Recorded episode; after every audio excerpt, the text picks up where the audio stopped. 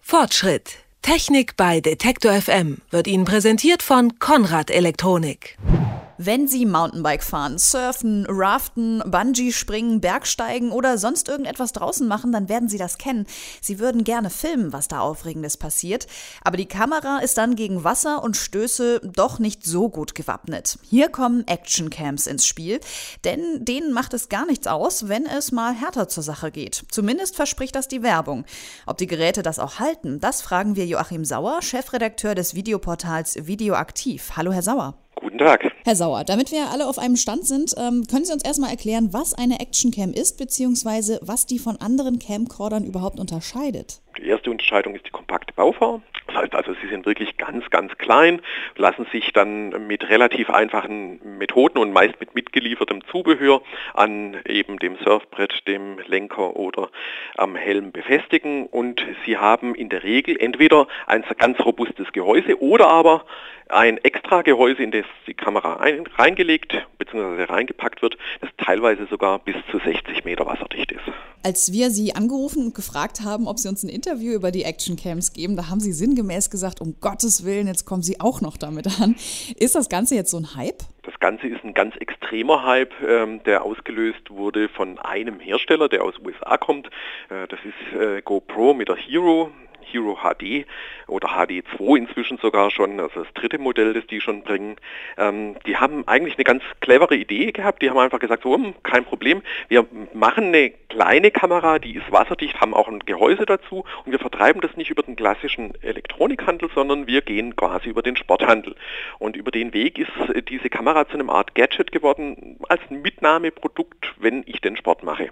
Das war ja zumindest nicht ganz dumm. Aber glauben Sie denn, dass dieser Hype zu Recht besteht oder ist das demnächst wieder weg? Also die Wahrscheinlichkeit, dass das ganz weg ist, ist eher gering in dem Fall. Also die im Gegensatz zu den äh, ganz billigen Cams mit HD-Qualität, wo man sagen kann, okay, die sind bald passé, weil das Smartphone das kann, ist es hier anders. Der Camcorder hat ja nun wirklich einen Mehrwert in Form von, ich bin robust, ich bin wasserdicht und ich habe dann jetzt inzwischen auch optimiert äh, eine Bildberuhigung mit drin, sodass äh, wirklich der Bedarf dafür bei Sportlern ja wirklich existiert und solange die irgendwie Videos machen wollen und solange, sagen wir einfach mal so rum, YouTube existiert und die Leute sich ganz gern dort profilieren wollen, ist also der Bedarf da.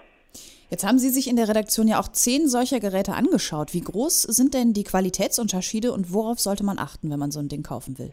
Also die Qualitätsunterschiede sind riesig, weil ganz viele von den Kameras, die hier vermarktet werden, stammen halt von irgendwelchen, muss man inzwischen sagen, No-Name-Herstellern aus äh, China. AIE, wer kennt das?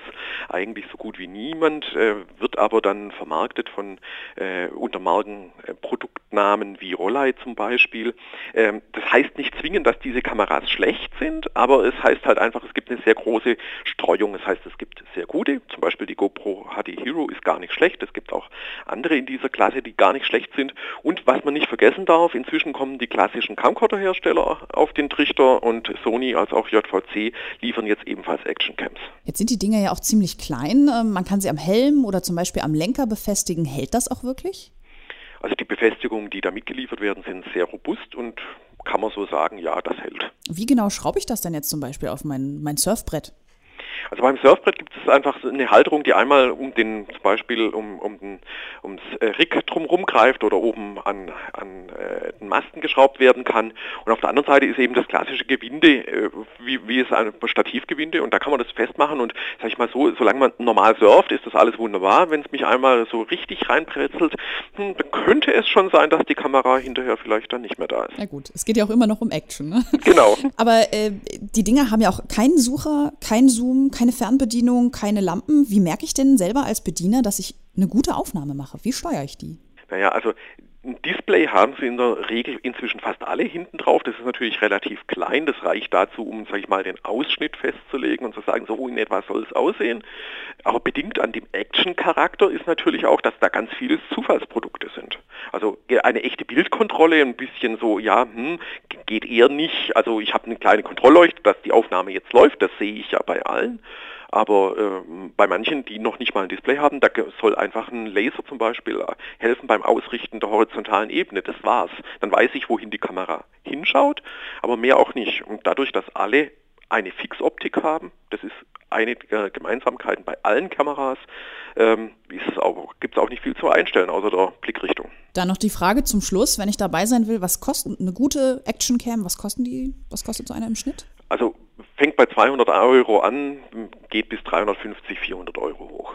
Actioncamps vertragen Schlamm, Wasser, Stöße und filmen die Abenteuer, die man outdoor so erlebt.